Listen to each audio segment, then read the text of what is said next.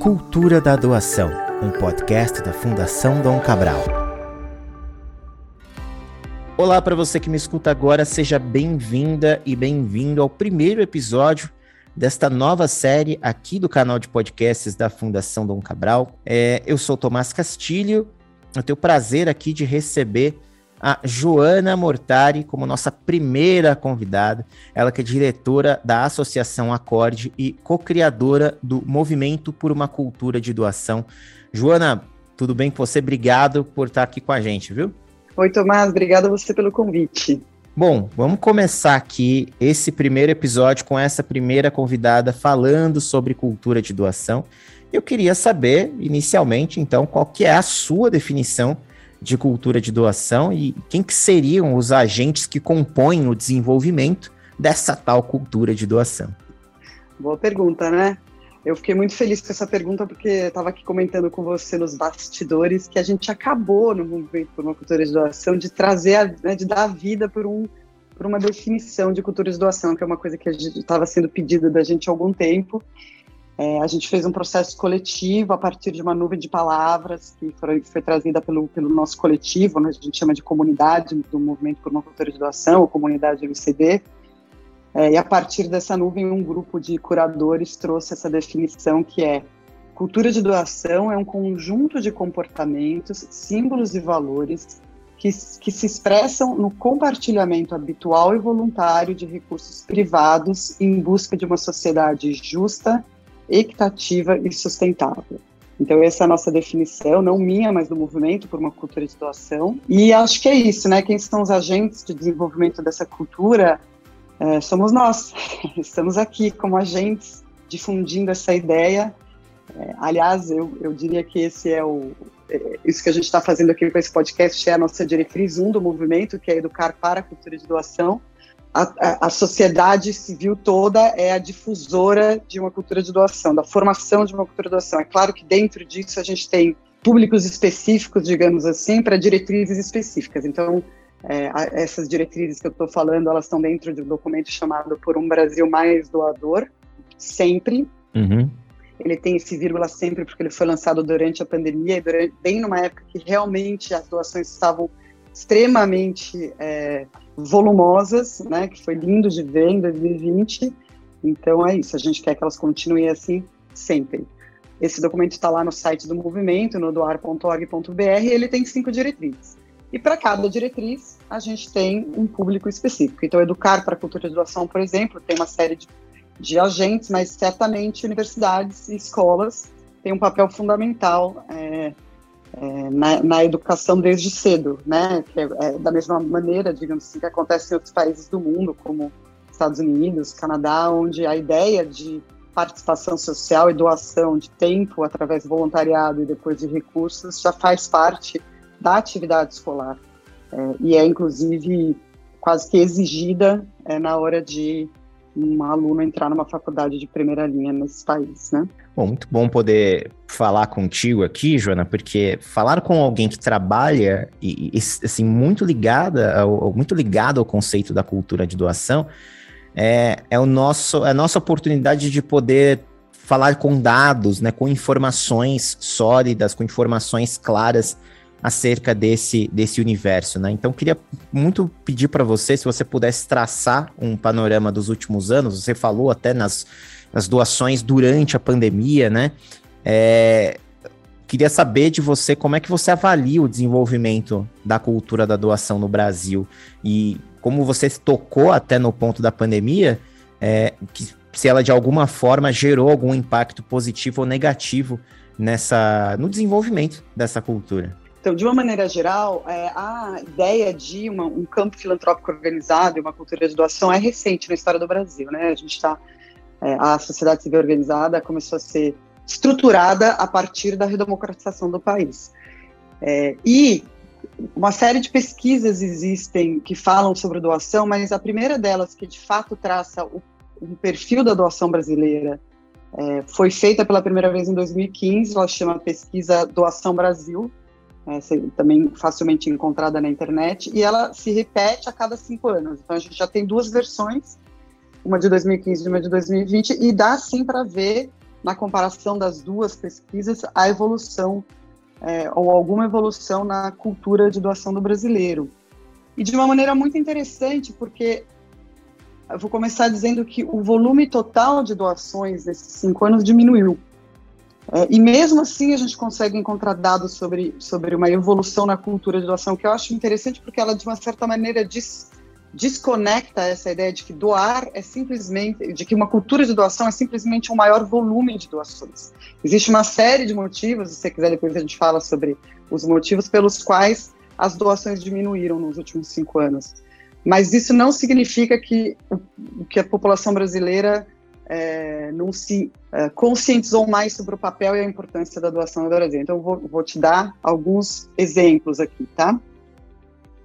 Um, um, primeiro exemplo é que uma das coisas que a pesquisa traz é que mudou a percepção da importância do poder transformação da doação do brasileiro. Então, aquela ideia de que a sua doação é importante, né? É, em 2015, os, os, brasileiros atribuíam a responsabilidade dos problemas sociais ao governo, 87% dos brasileiros. E em 2020, esse número cai para 39%.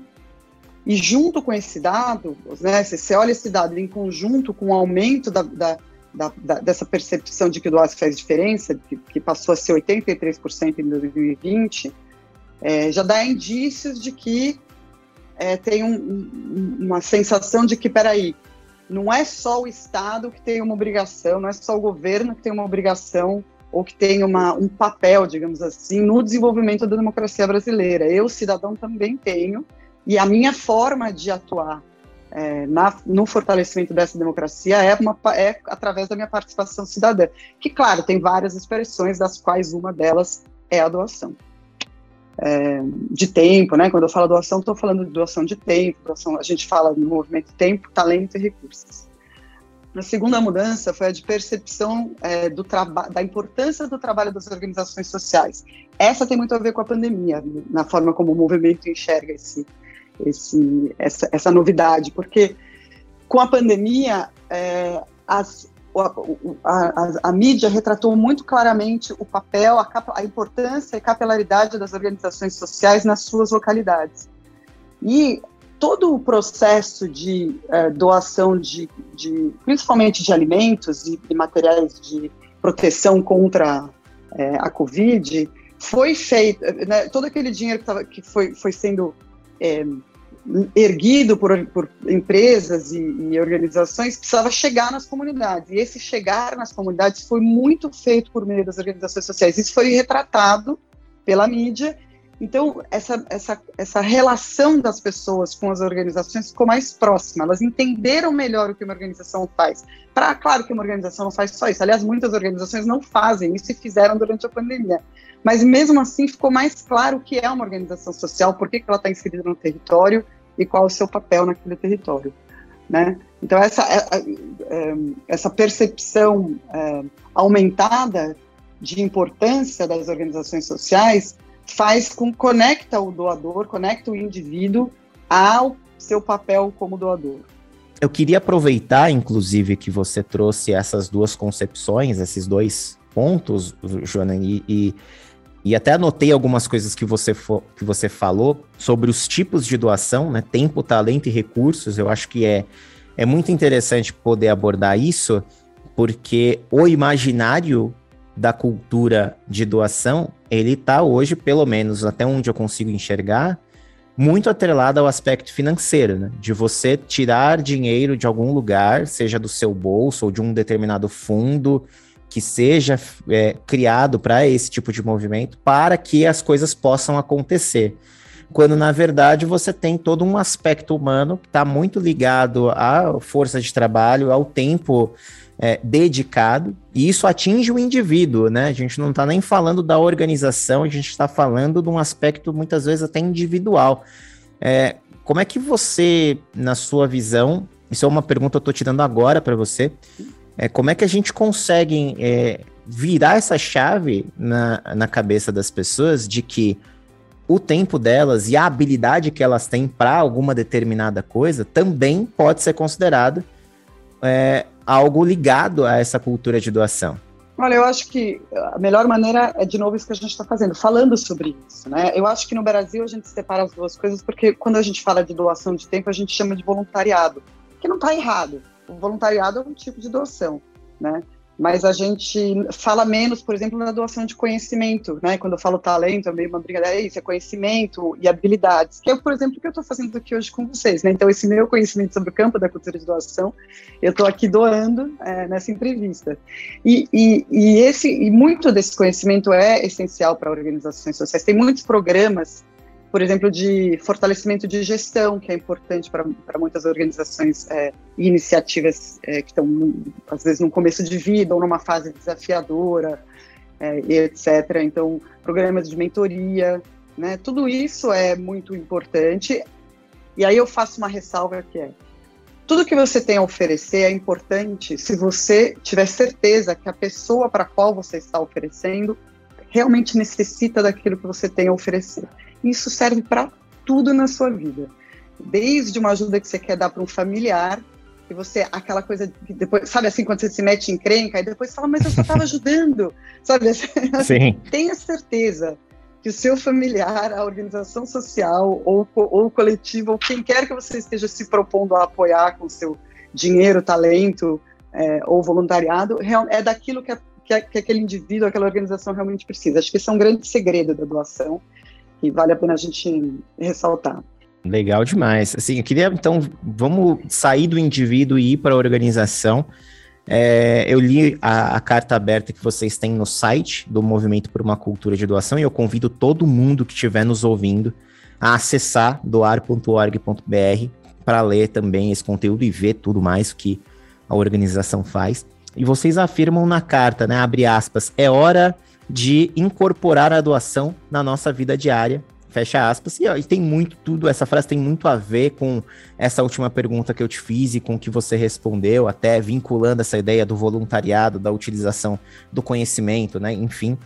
Mas eu queria saber, do ponto de vista da organização, quais seriam os primeiros passos para articular essas organizações a aderirem a uma cultura de doação, é, visto que, né, é um assunto que para muita gente é bastante novo, tá até nesse podcast, muitas vezes pode até estar tá tendo contato pela primeira vez de uma maneira uhum. oficial, por assim dizer. É, então, como é que a gente chama as organizações para aderirem a essa cultura?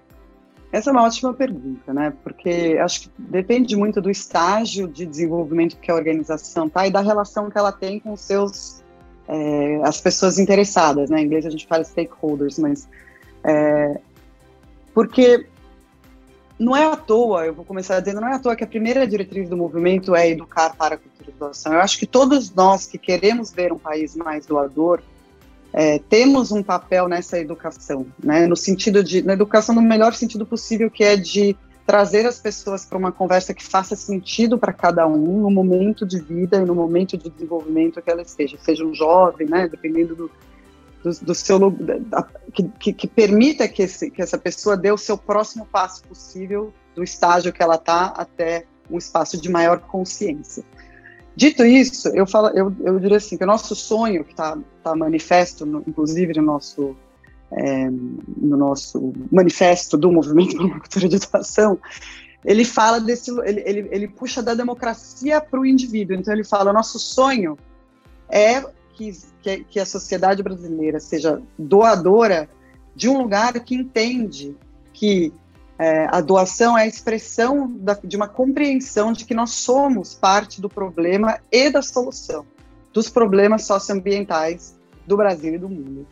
Né? E que, ao fazer essa doação, a gente reconhece que é nosso papel é, participar de alguma maneira numa, de, da solução. E aí, claro, se, claro que 30 reais ou 20, que é a, a, doação média do brasileiro, essa é outra informação interessante, a doação média do brasileiro é de 20 reais. Então, nenhuma doação é pequena, sabe assim? Né? Doar não é aquela coisa que a gente faz quando a gente fica mais velho, mais rico, ou que a gente espera a Mackenzie Scott fazer lá dos Estados Unidos para cá. A gente incorpora desde cedo na nossa vida.